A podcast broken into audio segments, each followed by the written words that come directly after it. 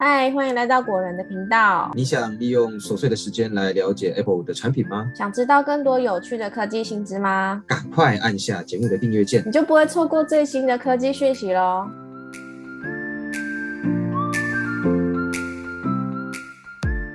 嗨，大家好，欢迎来到果仁聊科技，我是 Silver。嗨，大家好，我是 Robert。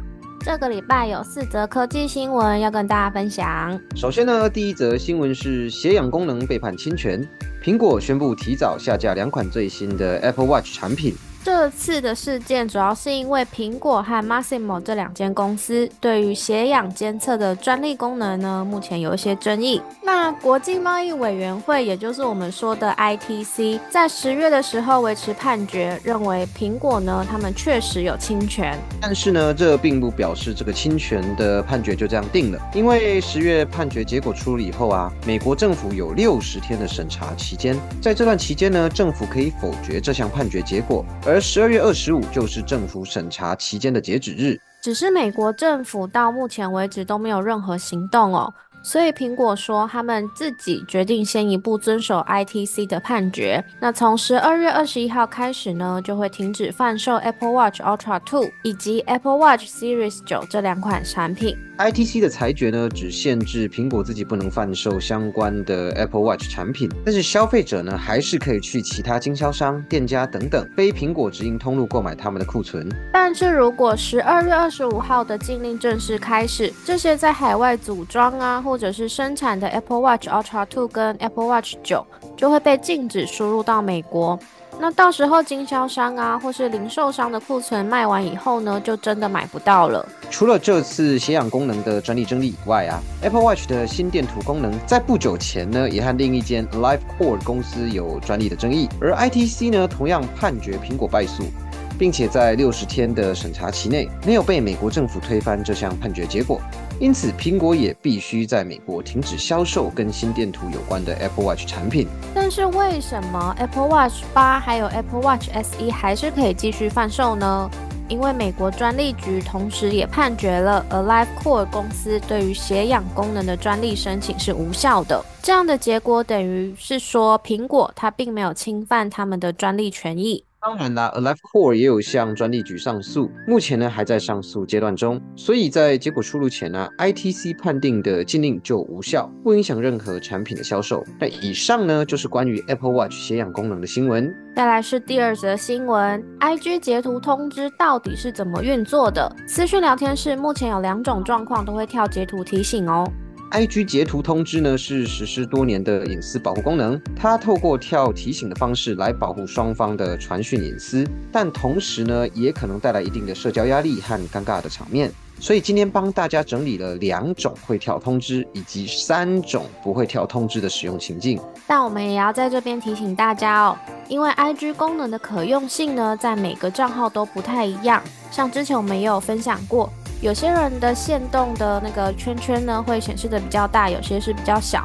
那我们今天分享的情境呢，也都是编辑他用手编 IG 账号的实测结果，所以可能会跟大家的账号功能有一点点不一样。那也建议大家可以先自己测试看看哦。首先呢，来分享实测结果，有三种情境不会跳 IG 截图通知。首先第一个是截图现实动态，第二个是截图贴文 Reels 连续影片。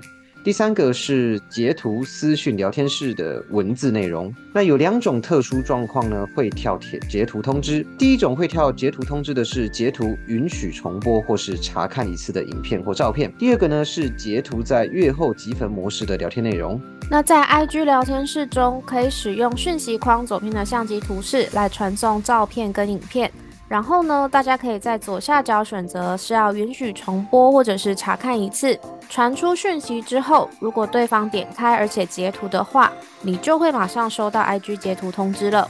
而且被截图的讯息旁边呢，它还会出现小太阳的图示，来表示说你这则讯息有被截图过。那如果是选保留在聊天室中的讯息，就不会有跳截图通知的状况，因为图片呢就是直接公开的存在聊天室里面了。目前呢，IG 截图通知无法关闭，而且呢，运作机制算蛮严格的，就连在荧幕录影的状态下打开图片也会跳提醒。基本上呢，现阶段没有避免 IG 截图通知的手法。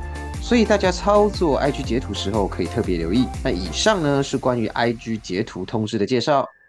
再来是第三则新闻，AirPods 第四代将推出两个版本，而且有降噪功能。那今天帮大家整理了四个传闻规格。首先，第一个传闻是 AirPods 4会有两种版本，其中一个呢有降噪功能。根据彭博社记者马克·古尔曼的报道里面说，AirPods 4会有两种版本，当然啦，价格也有高低。而其中一种呢，会带有降噪的功能，价位自然就会比较高啦。主动式降噪功能呢，在过去一直都是 AirPods Pro 的专属权益。如果下放到 AirPods 后啊，不知道会不会压缩到 AirPods Pro 的销量。再来是第二个传闻，就是重新设计的外形会更加的贴耳。马克·古尔曼说，AirPods 第四代的设计会处在 AirPods Pro 跟 AirPods 第三代之间哦，耳机柄会缩短，跟耳朵的贴耳度会更高。但是并没有提到说会不会有入耳式的设计。再来是第三个传闻，可以使用 USB-C 充电盒跟寻找提示声。AirPods 4的充电盒应该呢会和现在的 USB-C 版的 AirPods Pro 充电盒有相同功能。马克·古尔曼呢提到这个应该是毫无悬念了。苹果接下来推出的新品应该都会是 USB-C 为标配了。充电盒呢还会支援寻找功能，使用精确寻找，可以发出提示声。应该也是搭配 AirPods Pro 充电盒里面的 U1 晶片的关系。再来是最后一个传闻，它提供了听力辅助相关的功能。马克·古尔曼还说啊，AirPods 第四代将会有助听的功能，让 AirPods 成为传统助听器的替代者。事实上，现在的 AirPods Pro 就有一点点这样的味道了，因为 AirPods Pro 呢，它有一个对话增强模式。让佩戴耳机的使用者可以更清楚听到面前的声音。那有趣的是，马克·古尔曼还有提到，苹果会在二零二四下半年透过软体更新的方式，帮 AirPods 新增助听功能。但不确定这里的 AirPods 它指的是第四代呢，或者是包含第三代在内的其他耳机。那以上就是关于 AirPods 第四代的四个传闻，分享给大家。接下来呢是第四则新闻：台积电未来一点四纳米制程命名为 A 十四，撞名 iPhone 的仿生晶片。台积电一点四纳米制程预计会在二零二七年开始量产。那目前呢，已经顺利的进入到开发阶段了。如果这个时程顺利的话，苹果 iPhone 十九预计搭载的 A 二十一仿生晶片就会用到一点四纳米制成的技术。这个一点四纳米生产节点的名称呢，A 十四。过去常被大家用来称呼苹果在二零二零年发布的 A 十四仿生晶片上。当时的 A 十四仿生晶片呢，使用的是台积电五纳米制程，一般代号简称为 N 五。当时的 A 十四晶片呢，是六核心 CPU 跟四核心 GPU 的设计。那现在最新的 A 十七 Pro 则是六核心 CPU 跟六核心的 GPU。虽然看起来核心数量的升级不高哦，但是因为纳米制程提升的关系，可以放入更多的电晶体，效能也会更好。事实上呢，A 十四中的 A 指的是 angstrom 这个单位，中文呢翻译成埃格斯特啦。一 A 呢等于零点一纳米，所以一点四纳米等于是十四埃格斯特啦，所以呢才会命名为 A 十四。是的，那以上就是关于台积电一点四纳米制程命名的新闻，分享给大家。那以上呢就是本周的科技周报，希望大家喜欢。如果觉得我们本期节目整理的还不错的朋友，欢迎帮我们按爱心订阅，然后把果仁聊科技分享给更多朋友。我们下期节目见，拜拜，拜。